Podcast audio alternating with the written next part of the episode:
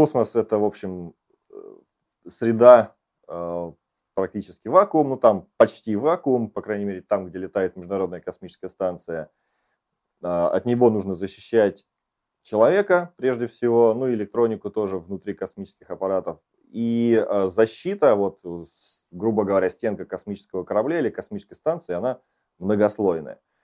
В зависимости от того, какая задача ставится вот на конкретный отсек, то там уже меняется защита. Например, на космических кораблях, поскольку длительность их полета очень мала, там двое суток э, или менее двух, двух суток, на них нету защиты от метеоритов. То есть там есть тонкая просто тепловая защита, по сути такая синтепоновая куртка, э, и уже герметичный отсек, трехмиллиметровый алюминий, и в нем внутри уже поддерживаются условия для жизнедеятельности экипажа. Э, если прилетает какой-нибудь космический мусор на достаточно высокой скорости или метеорит, тогда у людей лишь э, там есть какое-то время успеть надеть скафандры и, в общем-то, выжить благодаря им. Для этого внутренние скафандры внутри космических кораблей и предназначены. На Международной космической станции добавляется, кроме теплозащиты и герметичного корпуса, добавляется еще э, защита как раз вот от э, там, метеоритов или косми- космического мусора на достаточно высокой скорости. Конструкция его довольно интересна. Э, кажется, ну что там, многие же знают, что там скорость метеоритов там 16 километров в секунду. Космический мусор может тоже там достигать скорости там 8 километров в секунду. Вплоть, если на встречных орбитах, тоже до 16 километров в секунду скорость столкновения. И, казалось бы, защиты нет. Но здесь высокая энергия Э, космической частицы, вот мусора или там маленькой пылинки, песчинки или довольно крупного там, ну, по крайней мере, там, до сантиметра, скажем, метеорита, она очень высока. И именно это используется в защите от него. Э, Еще, по сути, на годах 50-х или в 60-х была разработана так называемая защита Уипла. Это по имени американского, по фамилии американского инженера, который ее разработал. Э, в Советском Союзе примерно что-то подобное разработали, только имя такого не дали. Э, в чем его суть?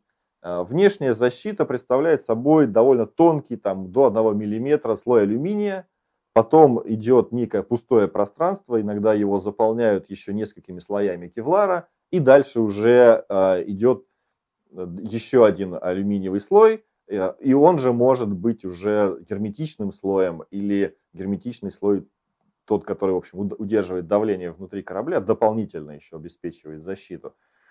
Что происходит? Имеющий высокую кинетическую энергию кусок мусора сталкивается с внешним тонким алюминиевым слоем, но от столкновения выделяется большая тепловая энергия, и по сути этот кусок летящий превращается в облако плазмы или в облако очень а, расплавленной пыли, которая, энергия которой дополнительно гасится вот этими кевларами слоями, и внутренний слой уже получает не какой-то точечный удар, а уже распределенный по поверхности, по площади, а, который значительно имеет уже меньшую энергию воздействия вот на, конкретной, на конкретной точке и, соответственно, уже проще удержать. Вот подобным образом на МКС защищена от удара примерно объекта стального шарика размером до 1 сантиметра, ну там шарик, гайка, можно предполагать все что угодно – на скорости 7 км в секунду. То есть, по сути, э, пока подобных столкновений не было, хотя там большие солнечные батареи уже имеют дырки, э, и ну, небольшие, но все-таки такие, примерно как раз около сантиметра, э, находят там и на, на космическом телескопе Хаббл находили следы вот от попадения либо там песчинок там, от кометных частиц, метеоритных, либо вот космического мусора. А, конечно, от большого куска, там хотя бы с кулак или метеорит, подобная защита уже не защитит.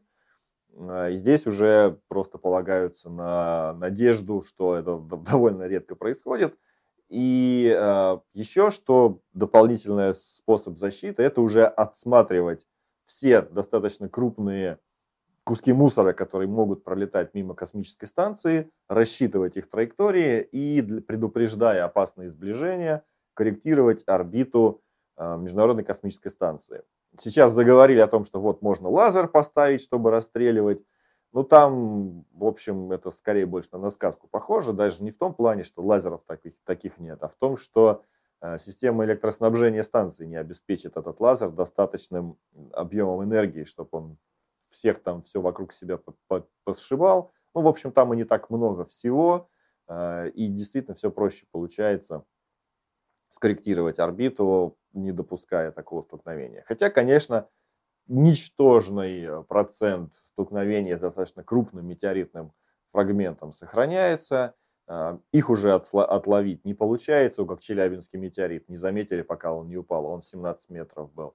Но вероятность э, столкновения очень-очень мала, и, в общем, ее просто игнорируют.